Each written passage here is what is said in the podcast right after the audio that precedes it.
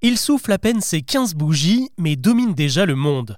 De Los Angeles à Hong Kong, en passant par Moscou et Paris, Google Chrome est aujourd'hui le seul et unique leader dans le domaine des navigateurs Internet.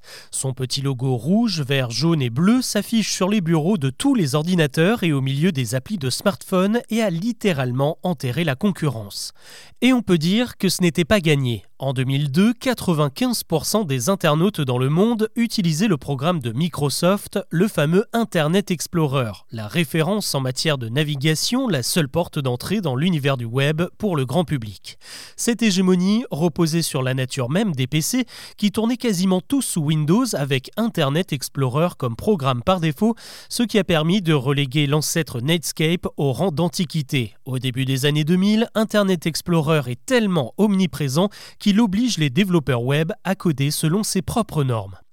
Mais certains ont alors commencé à se rebiffer, comme les créateurs de Mozilla et leur navigateur Firefox, beaucoup moins bridé et plus personnalisable. Et pendant ce temps, l'autre entreprise qui monte, c'est Google, grâce à son moteur de recherche novateur, puis à ses nombreuses fonctionnalités comme Google Maps, Google Earth et bien sûr Gmail, qui stocke enfin les messages en ligne et plus sur votre ordinateur. Tout un écosystème Google voit alors le jour, et en 2008, l'entreprise lance enfin son propre navigateur, Chrome, destiné à réunir cette galaxie d'applications en un seul et même endroit.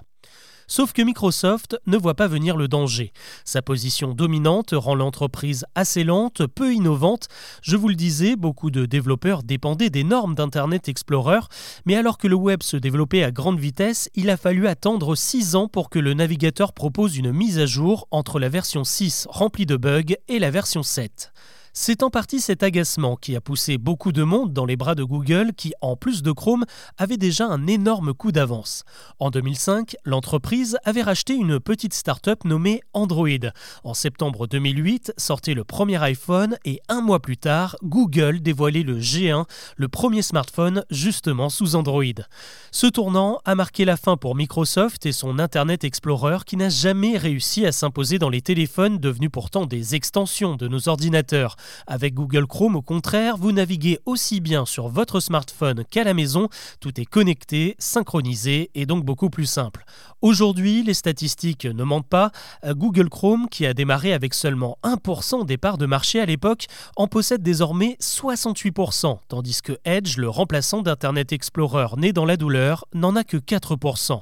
En 2024, c'est maintenant une autre bataille qui se joue avec l'arrivée de l'intelligence artificielle qui commence à révolutionner notre usage d'Internet. Pour le moment, c'est encore assez compliqué pour Google, qui vient d'ailleurs de virer un millier de personnes pour se restructurer et développer l'IA.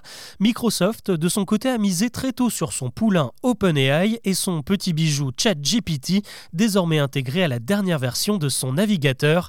La guerre est donc loin d'être terminée. Voilà pour ce nouvel épisode de Mon Empire. J'en profite pour vous parler d'un autre podcast Chose à savoir que nous venons de lancer. Il s'intitule Franc-parler et il est dédié à la langue française. Savez-vous d'où vient l'expression en mode? Pourquoi est-ce que l'on dit qu'on est dans le coltard? Quelle est la différence entre un viticulteur et un vigneron? Si vous voulez enrichir votre vocabulaire et découvrir les origines improbables de certains mots, c'est là que ça se passe dans Franc-parler, disponible sur toutes les plateformes. Je vous mets les liens en de cet épisode. À très vite.